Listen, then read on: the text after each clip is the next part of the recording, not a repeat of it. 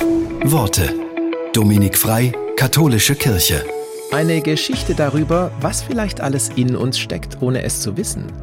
Es war einmal ein Bauer, in dessen Hühnerstall ein merkwürdiger Vogel scharrte. Der Bauer hielt es für ein Huhn, aber es war etwas Eigenartiges an ihm. Da kam ein Fremder in das Dorf, sah den Vogel und sagte, Wie kannst du einen Adler in deinem Hühnerstall halten? Der Bauer antwortete, Das ist doch kein Adler.